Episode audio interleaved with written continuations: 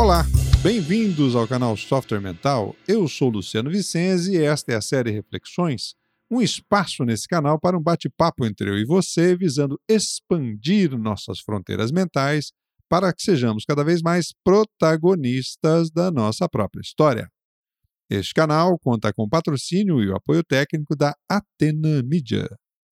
O canal Software Mental conta com duas séries de conteúdos: as entrevistas com convidados especiais e a série Reflexões, onde você é minha convidada, meu convidado.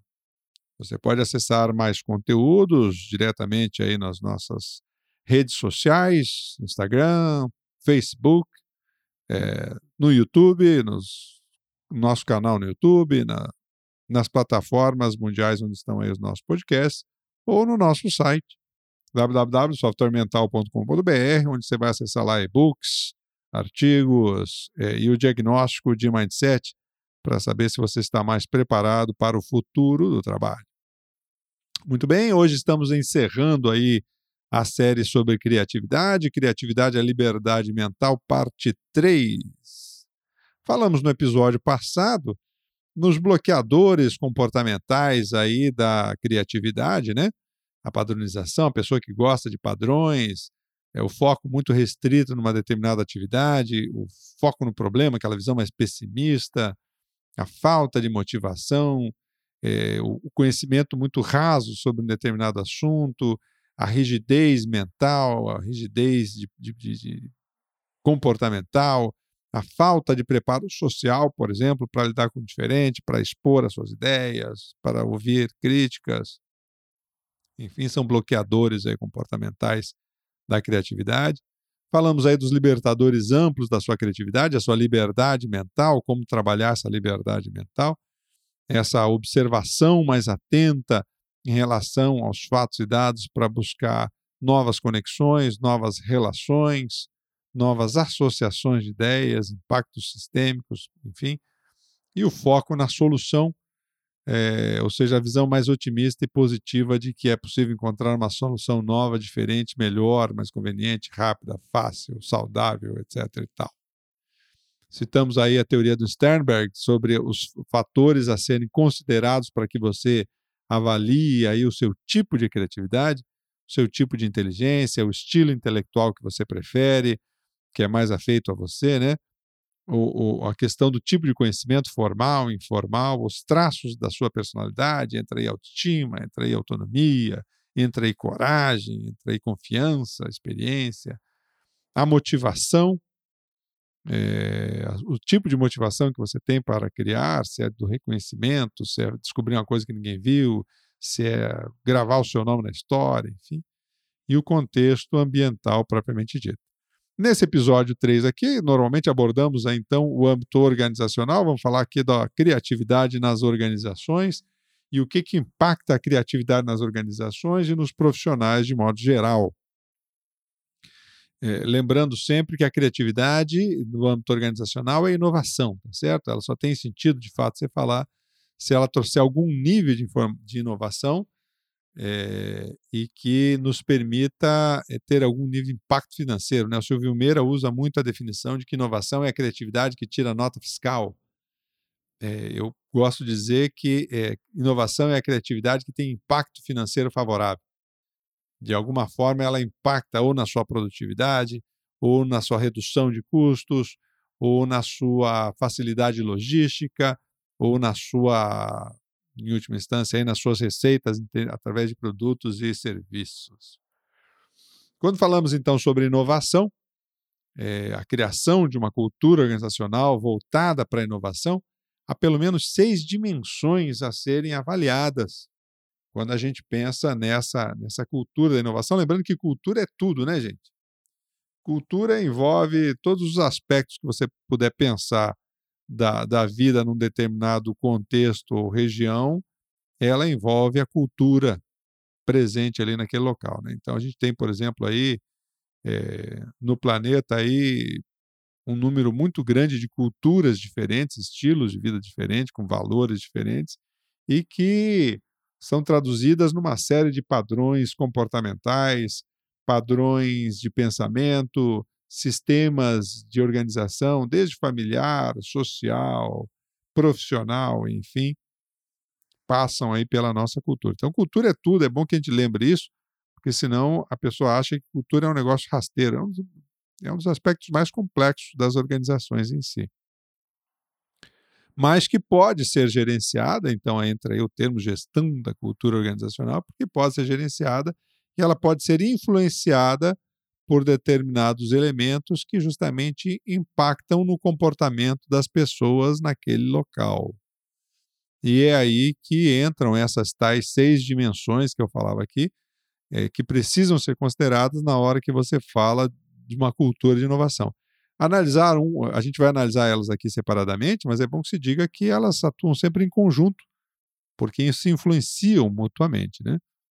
Então, são elas o ambiente físico e os recursos disponíveis. Aqui nós estamos falando do mundo material, propriamente dito, é, que influencia, então, no comportamento. Né? Ah, o incentivo ao intraempreendedorismo, empreendedorismo interno, ou seja, que os funcionários se tornem também empreendedores dentro da própria empresa. O modelo de reconhecimento é, que existe do ponto de vista social e financeiro e de aprendizagem, etc. E tal o clima organizacional propriamente dito, como é que está a temperatura do ambiente é, em termos socioemocionais, né?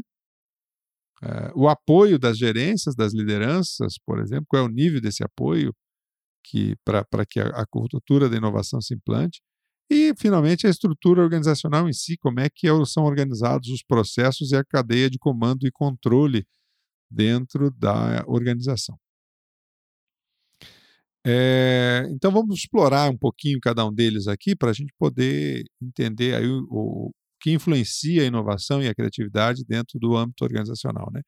O ambiente físico foi então é o primeiro que a gente citou aqui, os recursos disponíveis, e aí entram, por exemplo, aqueles ambientes compartilhados, mais estimulantes, é, com cores ou com aspectos que e, e, provoquem maior nível de estímulo cerebral nas pessoas, cheiros, por exemplo, e entra aí, por outro lado, os refúgios para que a pessoa possa ter um canto para pensar, para ela ficar em silêncio por alguns instantes e ela poder serenizar a sua mente e fazer justamente esse contraponto. Né? A gente tem visto muito isso nas organizações mais, mais avançadinhas aí, principalmente da era digital, da era tecnológica, onde o ambiente de trabalho ele é mais colorido, ele é mais descolado, ele é mais contraído, justamente porque um dos fatores que estimula a criatividade do ponto de vista físico é você estar num ambiente mais descontraído. O acesso à tecnologia de conhecimento também fazem parte desse ambiente físico. É, livros, eh, e-books, é, salas para trabalhos coletivos, é, sistemas de treinamento e desenvolvimento, sistemas de mentorias internas para que um ajude o desenvolvimento do outro e por aí vai. É, o, o, ambiente físico para geração de conhecimento, né? por exemplo, aqueles espaços de convívio para trocas de ideias, espaços comuns para um café, onde a turma senta ali para bater um papo rapidinho, e nesse papo descontraído também fala muito sobre trabalho, fala muito sobre ideias, e aquilo às vezes dá um insight no camarada, e ele volta lá para o local mais constante de trabalho dele, já energizado, já com uma sacada nova de um bate-papo, às vezes, sobre algo totalmente aleatório ao tema do trabalho, diretamente falando. Né? Então, esse ambiente físico e os recursos disponíveis desse, dentro desse ambiente físico favorecem essa, essa pegada mais relaxada ou mais descontraída, que solta o pensamento e isso favorece, então, a, a criatividade. O incentivo, por exemplo, também ao intraempreendedorismo, né, esse empreendedorismo interno, com autonomia para que a pessoa possa assumir riscos, que ela possa empreender de fato, né, buscando muitas vezes um ambiente mais interdisciplinar. Uma característica fundamental, por exemplo, das startups é que normalmente elas têm um ambiente mais interdisciplinar, ou seja, pessoas de diferentes é, formações discutindo sobre um assunto. Isso nas organizações também é bem possível de se fazer. Você formar times é, interdisciplinares para cuidar de um determinado processo, e aí você tem a riqueza dos pontos de vista diferentes para fomentar esse espaço criativo, a colaboração para o confronto produtivo de ideias, né, dentro do ambiente de maior cooperação e confiança, na busca por uma solução, por um ideal, típico do empreendedorismo, né, o propósito em si, os desafios, a exploração desses assuntos, e até mesmo algum, algumas empresas utilizam isso com, com sucesso, como é o caso, por exemplo, da 3M, onde as pessoas têm espaço para projetos pessoais. Né? É, em relação ao modelo de reconhecimentos, existem aí os modelos monetários diretos, é, que na maioria das vezes são ineficientes para a inovação, eles são eficientes para você produzir um comportamento é, padronizado.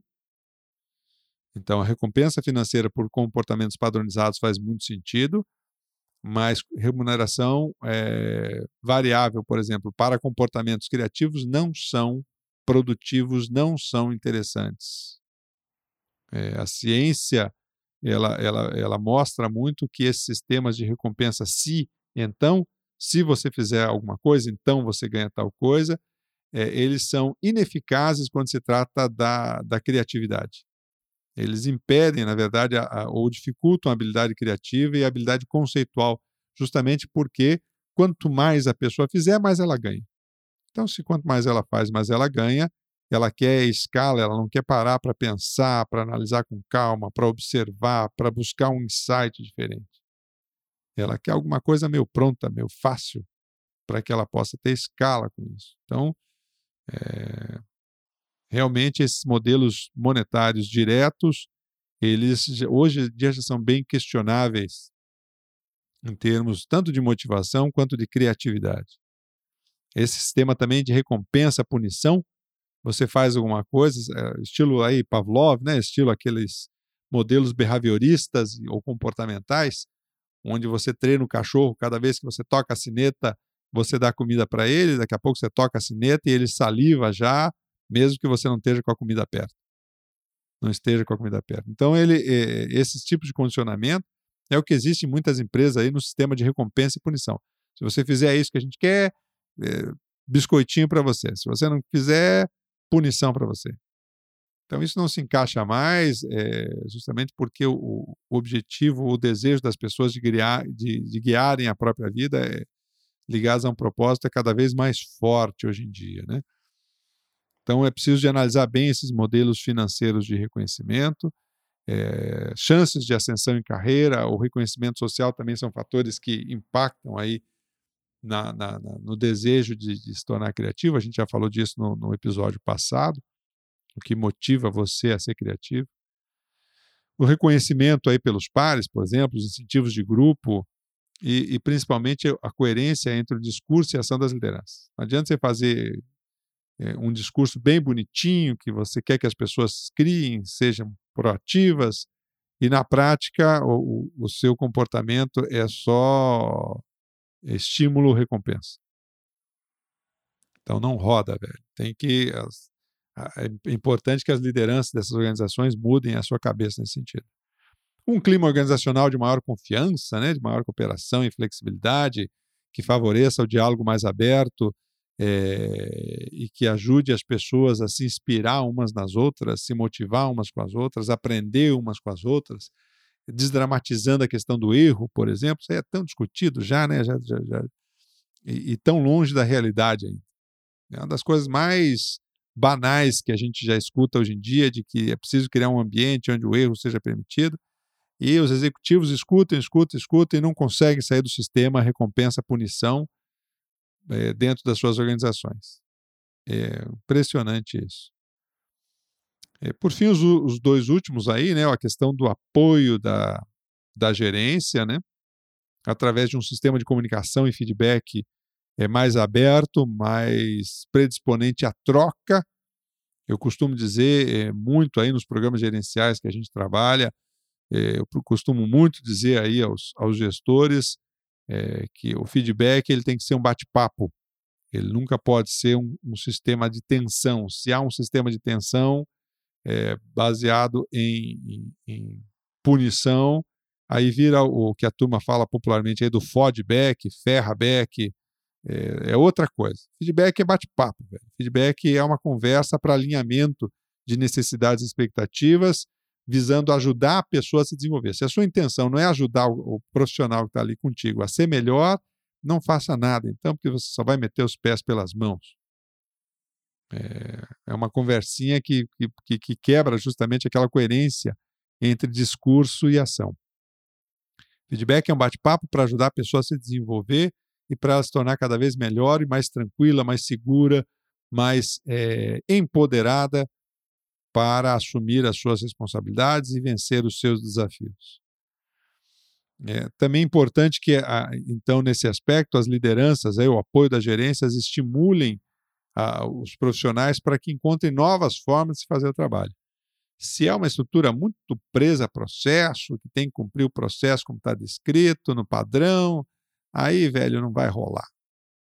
Não vai rolar. Não adianta você dizer assim: olha, gente, eu, precisa ser empreendedor, criativo, inovador, e você entope a turma de padrão o tempo inteiro, de processo o tempo inteiro, e, e pior, dá advertência para o povo se não cumpre. Aí lascou de vez.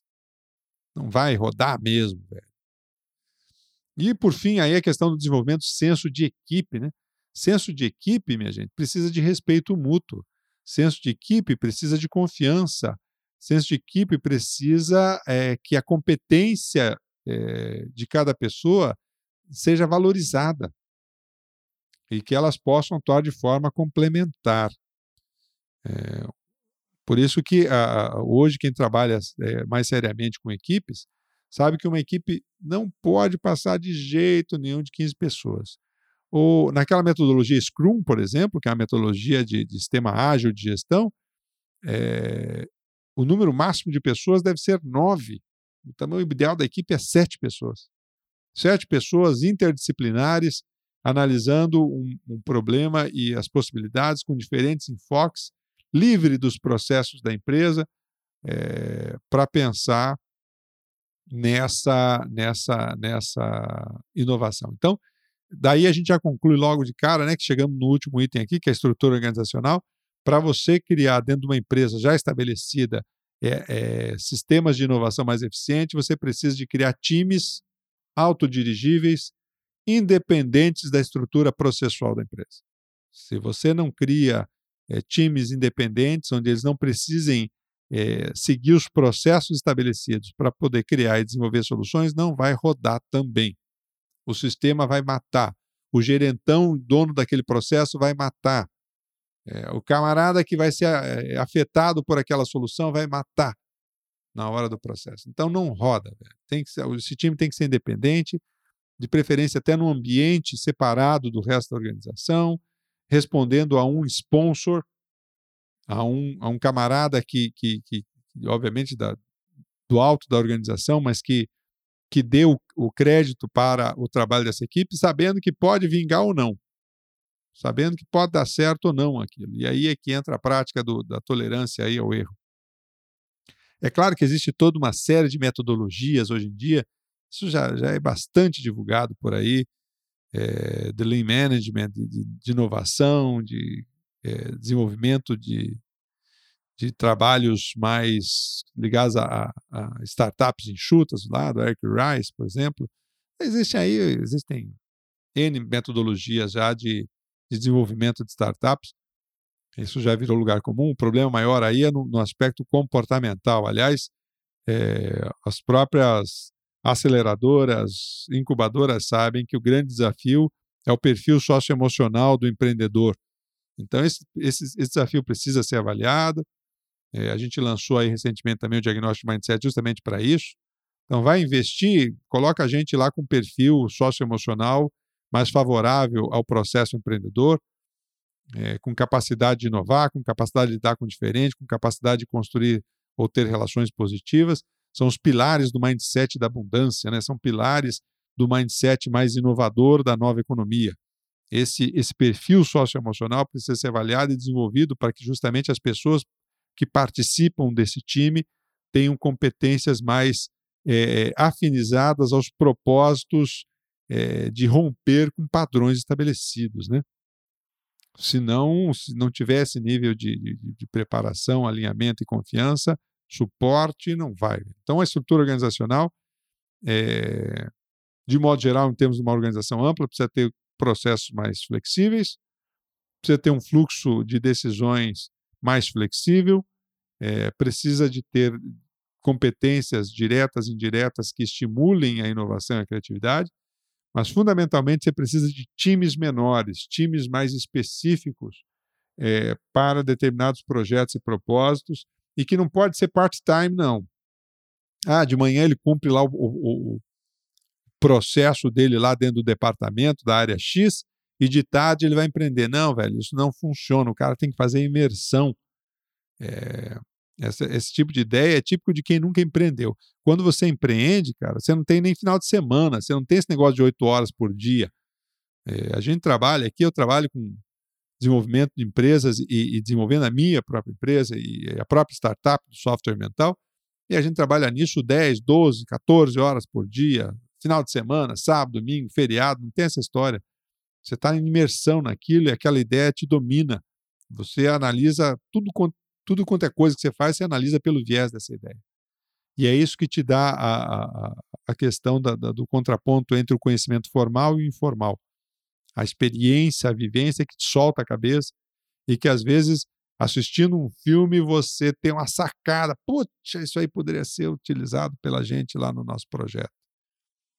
Então, e aí sim, essa essa cultura empreendedora aflora mais, essa criatividade, essa inovação afloram mais, e aí vem o segunda, a segunda grande etapa, o grande desafio, que é a implementação disso que exige então a coragem, que exige a resiliência, para que o indivíduo leve à, frente as suas ideias inovadoras e torne as práticas para justamente ter um impacto financeiro favorável lá no final das contas, ou gerar nota fiscal é, em termos de produtos e serviços.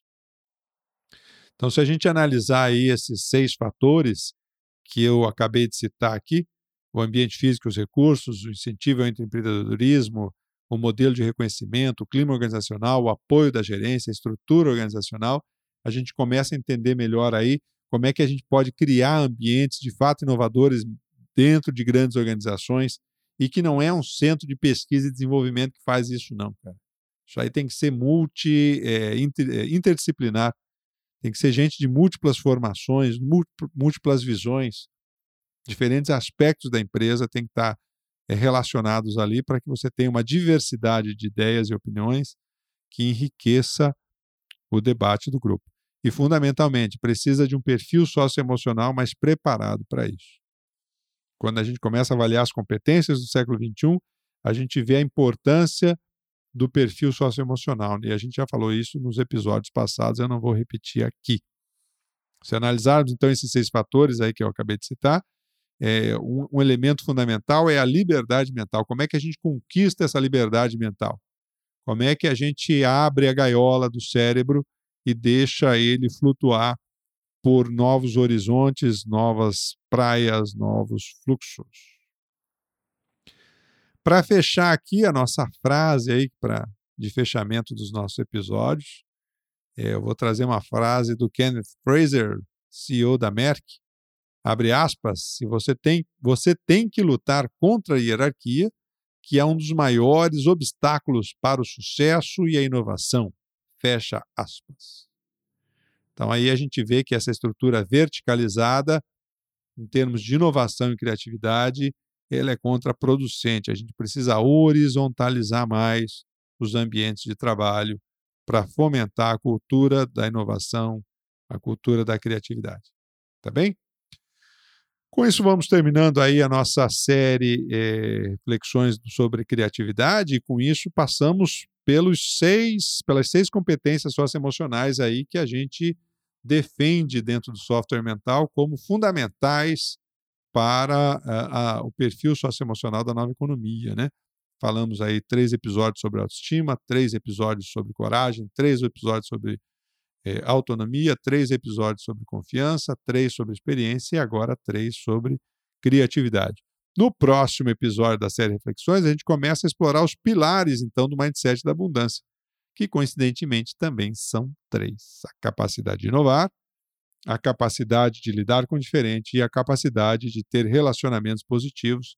Três pilares fundamentais para que você pense de uma forma mais expandida nessa nova economia.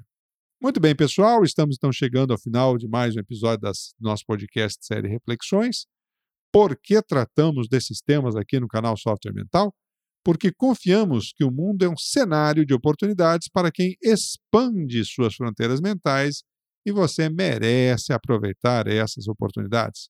Curta os nossos podcasts, se inscreva no nosso canal do YouTube, é, nas plataformas aí digitais onde a gente está esparramado aí pelo mundo entre no nosso site, acesse os nossos e-books, artigos e o próprio diagnóstico Mindset. Faça o seu diagnóstico de Mindset Pro e avalie lá a partir das 150 questões, 156 questões do, do diagnóstico como é que está você em relação a esses três pilares do Mindset da Abundância. Tá bem? Ficamos por aqui, um abraço e até o próximo episódio. Tchau!